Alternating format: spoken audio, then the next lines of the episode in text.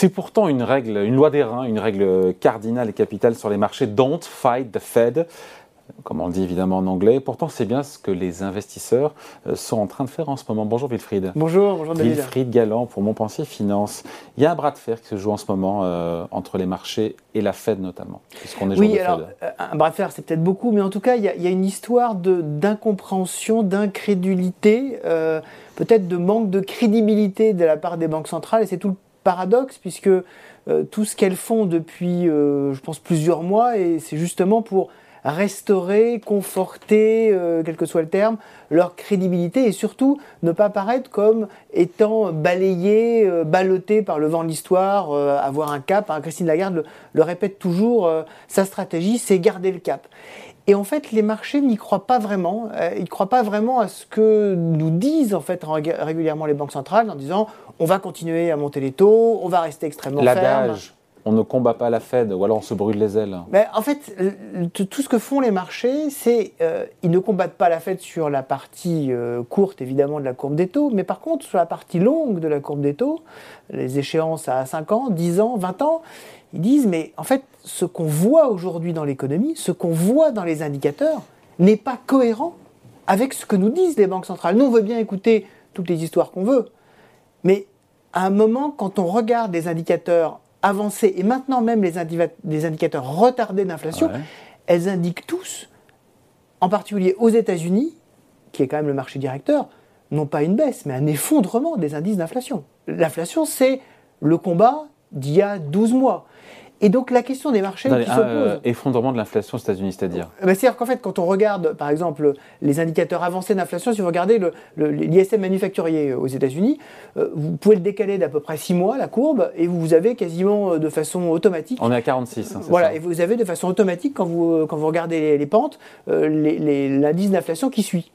Si vous suivez 6 mois plus tard ce que nous dit aujourd'hui l'indice manufacturier avancé américain, vous êtes à même pas 2% d'inflation. Vous devez être autour de 1,5% d'inflation dans 6 mois. Vous avez une baisse extrêmement rapide.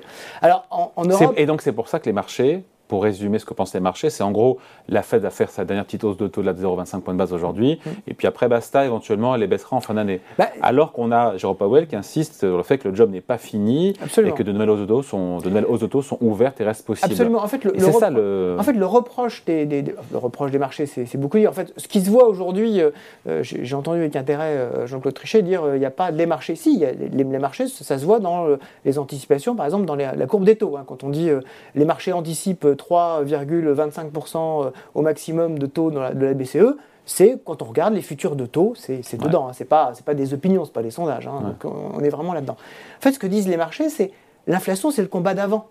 Et on, se demande pourquoi est-ce que les banques centrales continuent à avoir cette attitude vis-à-vis -vis de l'inflation, alors que la question d'aujourd'hui, c'est comment est-ce qu'on pilote un atterrissage en douceur alors que la croissance est en train de baisser. Le problème aujourd'hui, c'est la croissance. L'inflation est, passée aux États-Unis en territoire négatif, au mois le mois, ah, tout à quand on arrête de faire du glissement annuel. Ou ah, du... Ah, mais c'est extrêmement spectaculaire. C'est-à-dire quand vous regardez. Parce qu'on communique toujours, on dit aujourd'hui, aux États-Unis, euh, l'inflation c'est quoi? C'est 6,5 C'est ça? Exactement. 6,5 et en sous-jacent, on est à 5. Euh, tout à fait. Euh, sur, Donc on n'est pas, en baisse d'inflation. Sur les 6 derniers mois, on est à 0,4% annualisé. Voilà, aux États-Unis. Six, derniers mois aux États-Unis. Inflation zéro. Inflation, inflation Voilà. Et sur les deux derniers mois, on est à moins 0,2. Donc on est en déflation sur les deux derniers mois. Et même aujourd'hui, on vient d'avoir les. Mais elle le sait, la Fed. Elle a ce chiffre-là. Alors elle l'a. Et toute la question, c'est les, les, les billets moi, moi j'imagine que la, la, Fed, comme nous tous en fait, on a, on a, tous des biais cognitifs. Si vous... Pas un billet, un biais. Ah, voilà, voilà, exactement. En fait, une distorsion de jugement. Mm. appelons ça des distorsions de jugement. Et c'est Daniel Kahneman qui l'avait euh, explicité dans les années 70. Il a refait un livre récemment sur ce sujet-là. Il, il, a défini qu'il y avait en fait trois grands biais. Il y avait le biais de confirmation. Le biais de confirmation, c'est vous avez un scénario et vous n'interprétez les données qui vous sont communiquées que si elle conforte votre scénario, et en revanche, les données qui ne le confortent pas, vous les écartez. C'est un peu ce qu'on a l'impression qui se passe euh, pour euh, la, Banque centrale, en particulier la Banque centrale américaine.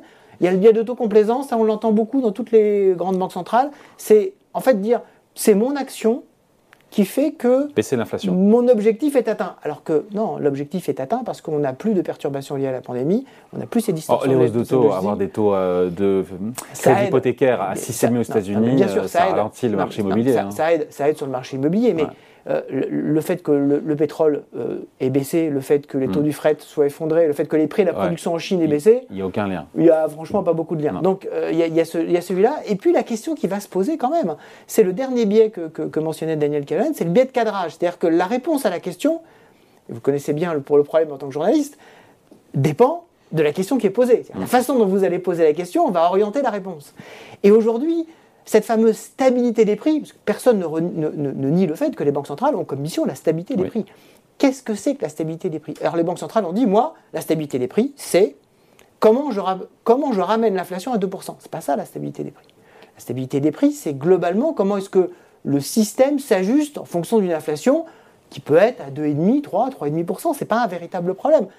L'horizon des 2%, il n'a été défini qu'au début des années 2000, mm. à partir du moment où il n'y avait plus du tout d'inflation. Donc, est-ce que c'est véritablement un sujet aujourd'hui d'avoir 2,5-3% d'inflation, 3,5% d'inflation? Il va falloir redéfinir probablement l'objectif des banquiers centraux. On n'en est, pas, encore là.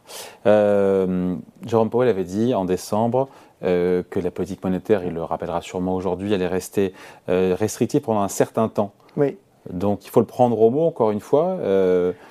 J'ai l'impression. Ou est-ce que, parce que l'un des deux finira par avoir raison, soit la, Fed euh, effectivement baissera les taux d'ici euh, d'ici la fin de l'année, euh, soit les, marchés devront revoir leurs anticipations et ça veut dire qu'effectivement ils sont trompés. Il faut croire la Fed et don't fight the Fed. En fait, la question, c'est est-ce, qu'on n'est pas, vous savez, ce, dans, ce, fameux film euh, qui, qui, euh, qui, retraçait le jour de la marmotte, oui. euh, qui, qui, était en fait Groundhog Day, un jour sans fin. Voilà, un jour sans fin. En fait, exactement. Et, et, en fait, on, avait l'impression que l'histoire se répétait sans fin. Moi, j'ai l'impression qu'on est de nouveau en 2021. En 2021, à l'envers. 2021, on avait la Fed, comme la BCE, qui disait, mais surtout la Fed, I don't think about thinking about thinking raising rates. Je ne pense pas à penser, penser, penser augmenter les taux. Vraiment, absolument pas. On est quand là? Là, on est en août. On est en août 2021. Ouais, ouais. Et euh, six mois plus tard, on dit ah non finalement euh, non non finalement. Je me rappelle décembre 2021, Christine Lagarde, il n'y aura pas de hausse de taux. Voilà exactement. En, 2022. En, 2022, bien sûr que non. Et là en fait on est dans la même situation à l'envers. Certainement pas. Je ne vais certainement Donc, pas changer. Donc que les banques centrales finiront par manger leur chapeau? Je, je pense que les banques centrales finiront par se rendre compte que la réalité n'est pas celle de leur scénario central. Et tout le monde se trompe. La question que je, me pose, c'est jusqu'à quand est-ce est que leur entêtement va leur porter alors qu'on est déjà en territoire restrictif, franchement? C'est une vraie question. C'est la question, et on suit toutes les communications des banques centrales pour dire, mais jusqu'où elles peuvent nous emmener pour une crédibilité qui ne dépend pas de cette, euh, mm. de cette décision-là, ça dépend de beaucoup d'autres choses. Quitte à faire une erreur de politique monétaire. Quitte à faire une erreur de politique monétaire, et ce n'est pas à Jean-Claude Trichet que j'apprendrai euh, les, les, coûts d'une erreur de politique monétaire en 2011. Je vous laisserai voir ça avec lui en direct. Merci beaucoup, point de vue signé Wilfried Galland pour Mon Pensier Finance. Merci. Avec plaisir.